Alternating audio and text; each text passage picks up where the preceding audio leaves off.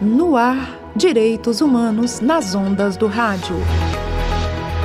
Apresentação: professor da UFG, Vitor Souza Freitas.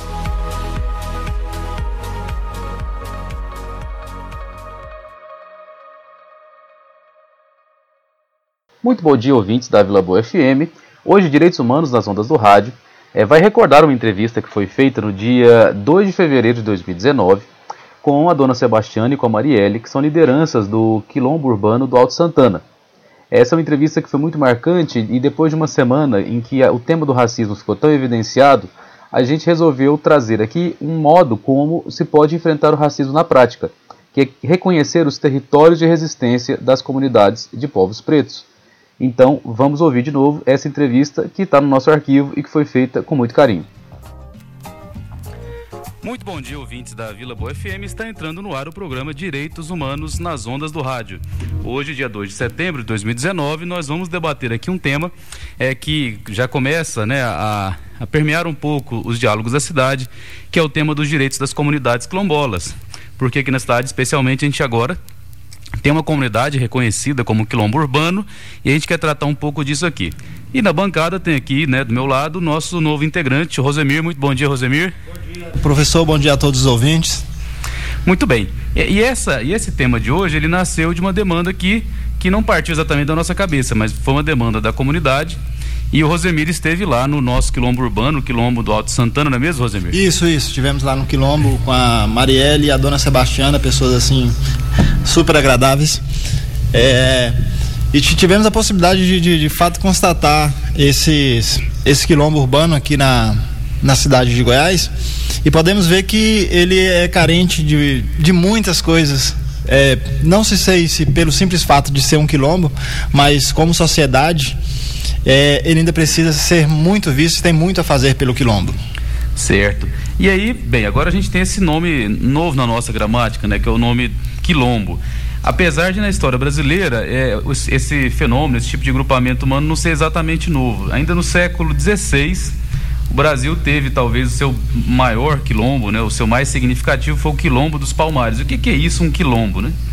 É, algumas, obviamente, divergências a respeito desse, desse nome, né? Quilombo, por um tempo no Brasil, foi considerado, por ser um lugar de resistência da população negra, né? Dos antigos escravos, é, ele foi considerado um, um, lugar, inclusive proibido por lei, né? Os, os, nossos colonizadores portugueses não queriam saber desse tipo de organização.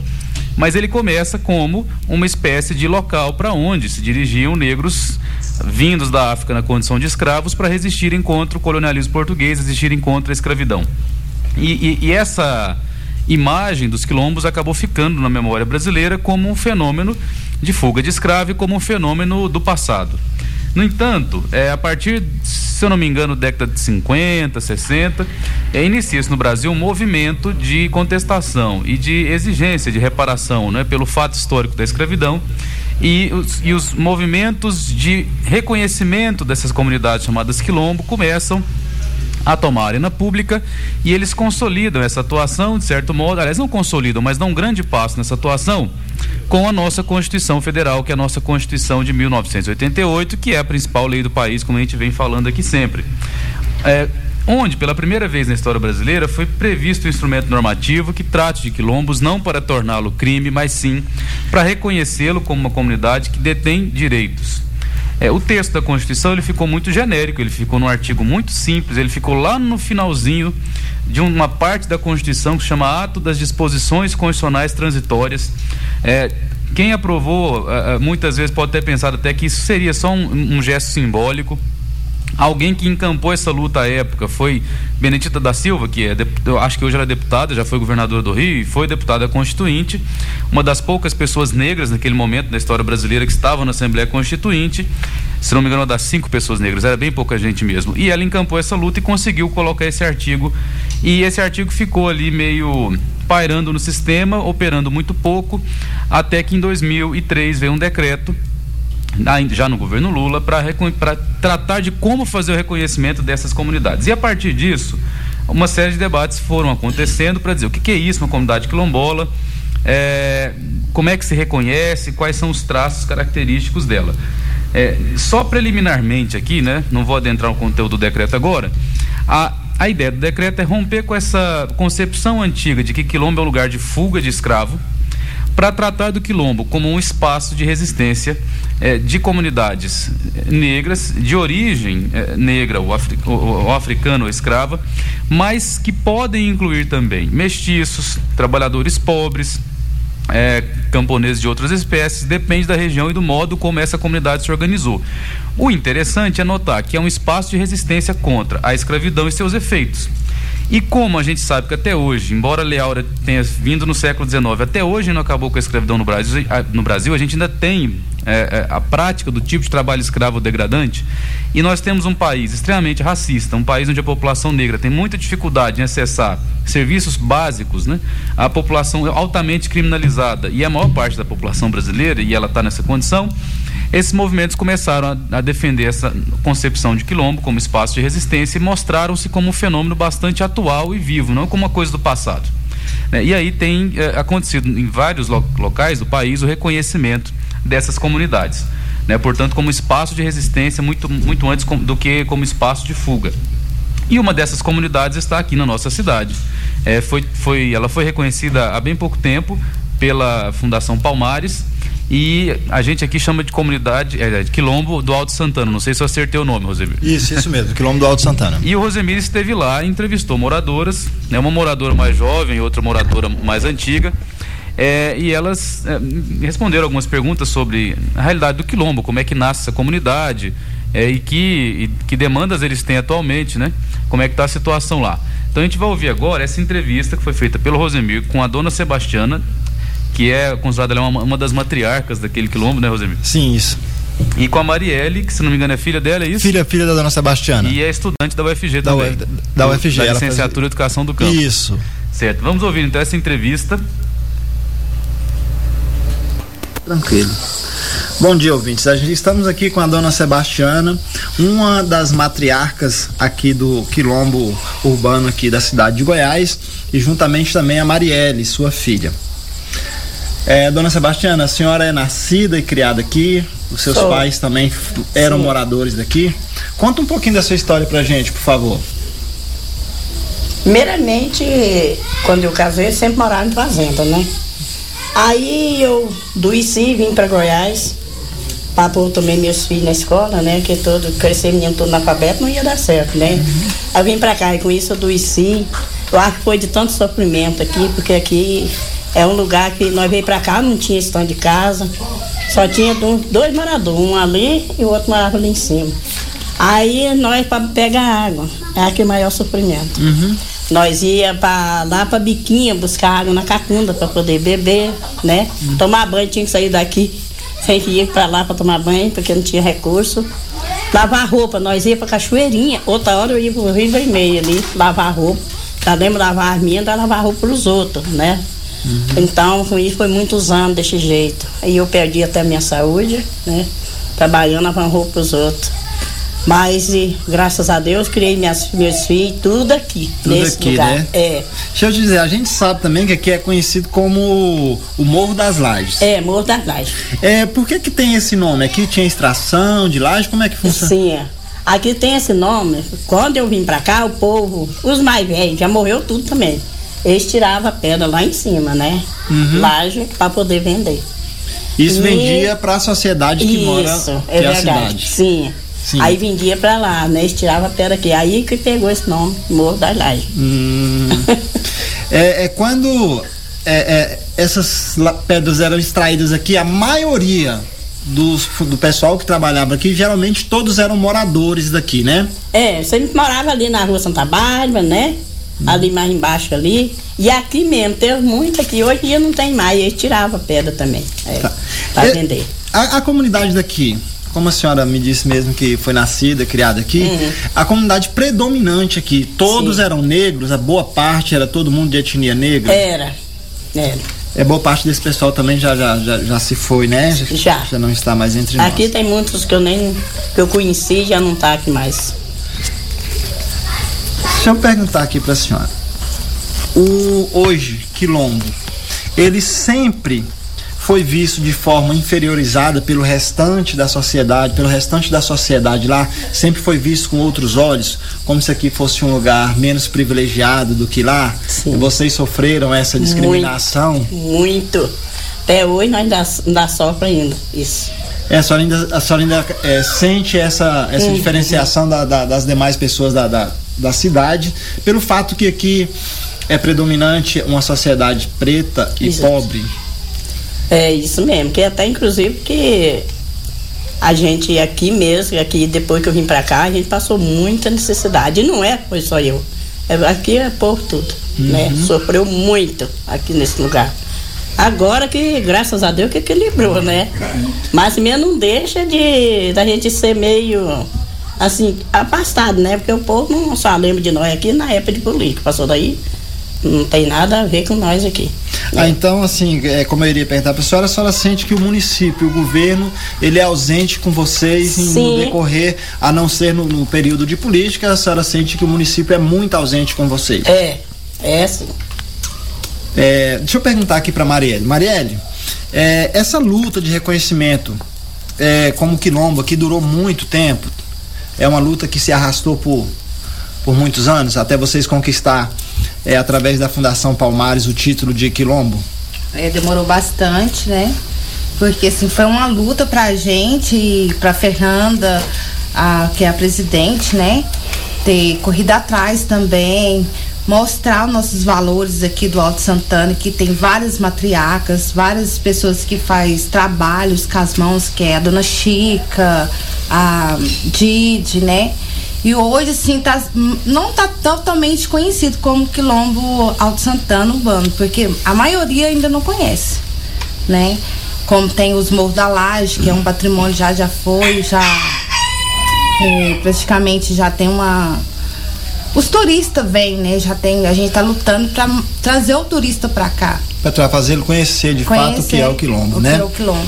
Deixa eu te fazer aqui uma pergunta. A partir que a Fundação Palmares fez o reconhecimento daqui como quilombo, é, o governo tem se feito, independente qual seja ele, municipal, estadual ou federal, ele tem se fez mais presente a partir do momento que foi reconhecido como quilombo pela Fundação Palmares? É, tá mais presente agora, porque inclusive teve uma ação, né, aqui comunitária lá na lavanderia.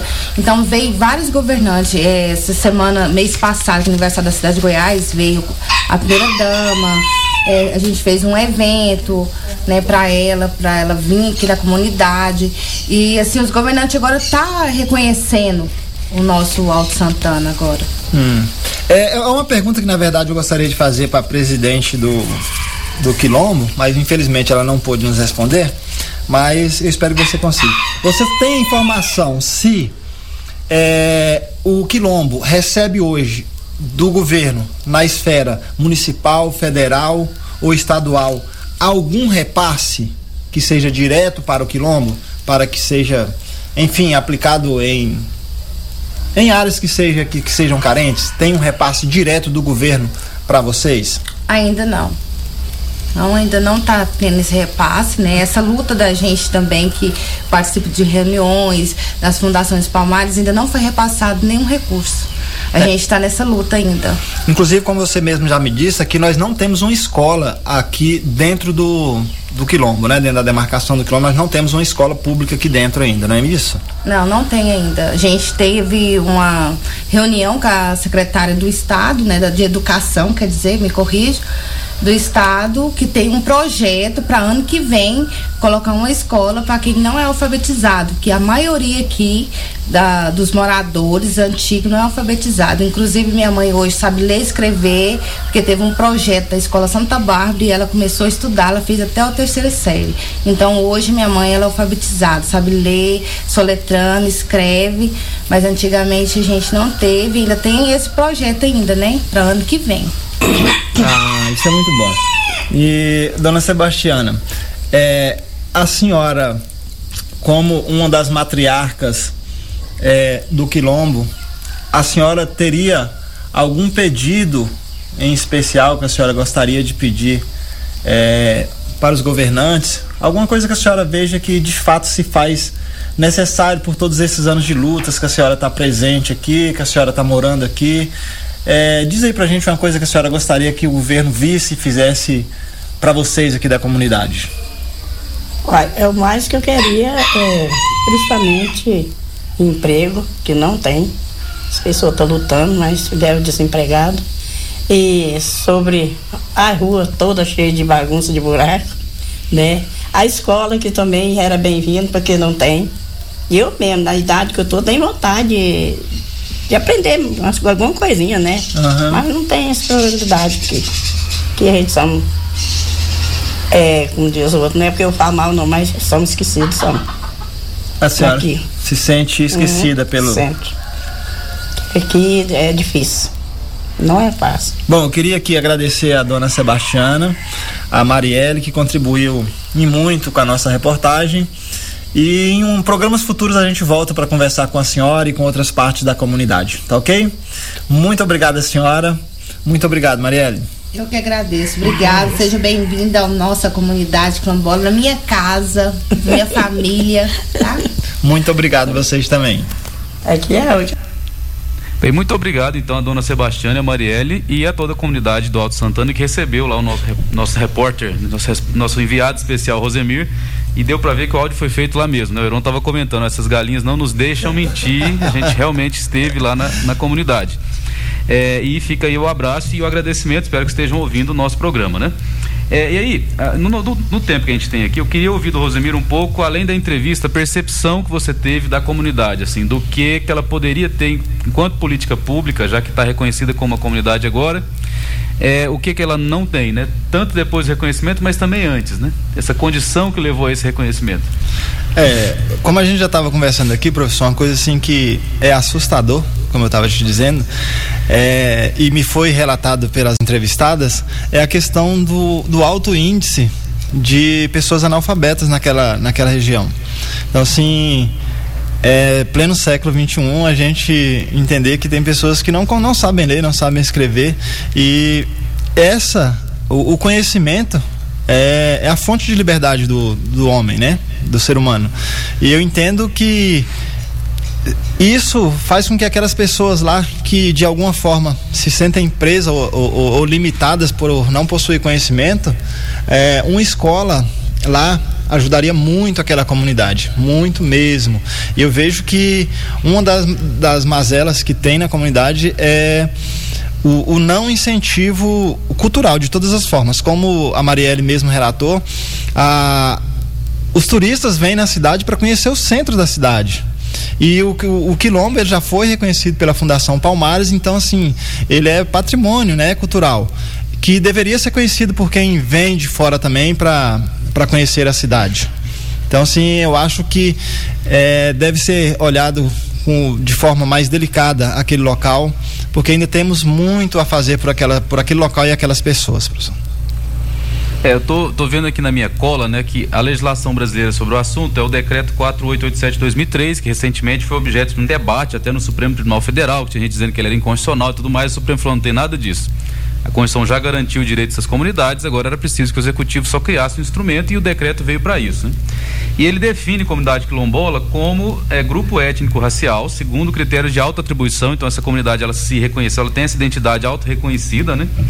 Que tem uma trajetória histórica própria, ela tem relações territoriais específicas, ou seja, precisa localizar uma, um, um local, uma região onde ela onde ela vive e reproduz sua cultura e seus, seus modos de ser, fazer e viver com a presunção de ancestralidade negra relacionada com a resistência à opressão histórica sofrida. Então, nesse quesito, opressão histórica sofrida, ela não é passada, ela é muito presente ainda, pelo que você está dizendo, né? Sim, sim, Essa comunidade, presente. ela está à margem ali da cidade, de certo modo, ela está na região chamada de região periférica, eu já estive lá também em outra ocasião e de, de fato, né, inclusive a urbanização ali é um pouco caótica, faltam serviços, faltam serviços muito básicos. Uma vez eu fui lá com um grupo de estudantes e uma senhora reclamou que uma das coisas que ela sentia mais falta era não ter um supermercado por perto. É, porque ela de manhã queria um pãozinho quente, mas não tinha como acessar isso fácil, né? Era uma missão ter que conseguir isso. Que é uma coisa tão simples, né? Acessar um pão quente de manhã, mas não tem um supermercado, uma padaria por perto. É, e aí a gente nem fala de outras coisas, né? De fato, está faltando, é, como você está dizendo, né? Escolarização, está faltando talvez assistência médica. Então essa opressão histórica dessa comunidade negra ela ainda é muito presente e esse é um dos fatores que deve ter com certeza facilitado o trabalho da Fundação Palmares em reconhecer essa comunidade, né? Porque é um, um locus, é, um lugar, né, com população negra numa cidade em que parece que essa população não existe. Porque o centro histórico ele é o centro colonial branco as, as, as atividades culturais, poéticas, enfim, que a gente participe e acha um barato, eu particularmente gosto muito, mas são atividades que não incluem essa população e essa opressão histórica, portanto, ela, ela se reproduz. Se reproduz né? é. É, um, é, um, é um passado muito presente, digamos assim, é uma relação que ainda está que tá estabelecida. E aí, o que, que, a gente pode fazer? Agora a gente tem um tempinho curto, mas assim, o que, que, que, você visualiza é, do poder público, o que, que ele pode fazer além do, da, do reconhecimento? Reconheceu a comunidade, mas e agora? Falta o quê? É, o reconhecimento já é um grande passo. Agora, após o reconhecimento, falta caminhar com aquela sociedade. Entendeu? É, eu entendo que faltam pessoas para estar ali no dia a dia vivendo as demandas que faltam. Como você falou, um, um, um supermercado, alguém que quer comer um pãozinho quente, é, talvez pelo simples fato de lá serem pessoas de baixo poder aquisitivo, pessoas pretas, é, e assim não, elas não têm, não, não são vistas com, com, com os olhos, com bons olhos. São, na verdade, são vistas como são marginalizadas. Eu falo isso porque eu vivo isso no dia a dia por ser negro e conheço bem o que estou falando. É, mas assim, quando eu digo esse passo a passo, é as pessoas começarem a agir com, com, com mais simplicidade com as pessoas. É, ver ali, são, ali são pessoas maravilhosas, são, somos é, seres humanos que vivem ali, que, que precisam também e têm direito, né, professor? Como é, são direitos garantidos, né? E assim, aos empresários, a, a, as pessoas que, que têm o poder de, de, de ajudar, creio eu que é, estar passo a passo com essas pessoas faria com que, de certa forma, um progresso para que essas pessoas mudassem a sua situação de vida. Que um dos questionamentos da dona Sebastiana foi que não há serviço para as pessoas que ali moram. Né? Então, assim, é, uma estrutura, que, que, que, um, que seja um pequeno mercado, alguma coisa que comece a possibilitar tudo, como por exemplo um simples pão quente que o professor relatou, isso já vai fazer é, aquelas pessoas melhores. Porque quando você vê que você é acolhido por alguém, isso te faz crescer. Isso te faz uma pessoa muito melhor. Certo, bem, o nosso tempo está chegando ao fim, queria só registrar algumas questões, né? Essa legislação brasileira ela foi pensada para a figura dos quilombos rurais. Até um dos documentos que eu acessei para fazer a pesquisa sobre o assunto é do, do, Instituto Nacional de Colonização e Reforma Agrária, que é o órgão federal que depois que a Fundação Palmares faz o estudo antropológico e reconhece a comunidade, ele faz a titulação da terra. Mas aqui a gente tem um caso curioso, e isso aconteceu em outros lugares do Brasil, que é de um quilombo urbano. A resistência se dá no território urbano, portanto, esse órgão federal não tem, não tem prerrogativa para fazer interferência no território urbano. Então essa bomba hoje acaba ficando na mão do município que está elaborando um plano diretor e deve considerar essa questão para criar um, uma espécie de zoneamento específico, considerando a condição da população, que ali está uma população que se reconhece como pertencente a esse território. E é curioso, né? Ela é pertencente ao território e não inverso. Né? De, em, nas comunidades tradicionais isso é muito é muito muito fixado esse pertencimento étnico, né? a noção de relação com, com espaço, não relação eu sou o dono do espaço, mas eu pertenço a esse espaço e esse espaço é importante para reproduzir né, as minhas condições culturais. Então essa comunidade específica tem esse desafio agora na, a, a, é, no seu presente também no seu futuro, que é o reconhecimento do território por procedimentos que não estão nem previstos muito detalhadamente, porque se trata de um território urbano. E aí uma outra coisa, né? O, esse decreto sobre reconhecimento de comunidade quilombola ele reverberou para outras instâncias. Uma dessas instâncias é a própria universidade. Hoje a Universidade Federal de Goiás, em todos os seus cursos, no processo seletivo, ela tem uma vaga extra para estudantes de origem quilombola. Então, se o estudante pertence à comunidade certificada, ele apresenta essa documentação, ele tem uma vaga extra no curso. Então, ele concorre em outras condições, porque ele não concorre no bolo comum dos estudantes. Ele, ele acessa essa vaga extra tendo que atingir uma certa pontuação para conseguir essa vaga. Mas essa medida já permitiu que a universidade inclua uma série de estudantes que antes passariam ao largo dessa instituição. Né? Como você disse, há vários problemas de acesso à escola. Então, um estudante quilombola que muitas vezes consegue chegar ao fim do ensino médio já é um herói. Só que mesmo assim, às vezes acessa escolas que não dariam condições para ele acessar uma vaga universidade pública. Mas hoje, essa política da UFG acaba incluindo. Essa vaga extra também é prevista para estudantes indígenas e isso tem trazido né, um público muito novo para a universidade, claro, novos desafios, mas também um enriquecimento muito grande para a universidade. Então eu queria deixar esses dois recadinhos. Bem, tempo esgotado, agradeço Rosemir pela entrevista, muito pelo obrigado. trabalho, agradeço o Heron aqui por todo o apoio que nos dá. Na semana que vem a gente volta com Direitos Humanos nas Ondas do Rádio, às 11h30 da manhã. E para debater esse programa Futurice que está vindo aí, a gente quer debater o futuro das nossas universidades. Muito obrigado, aquele abraço.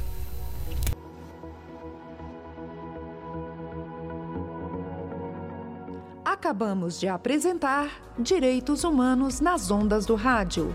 Apresentação: Professor Vitor Souza Freitas. Uma realização: UFG Regional Goiás, Unidade Acadêmica Especial de Ciências Sociais Aplicadas e curso de Direito.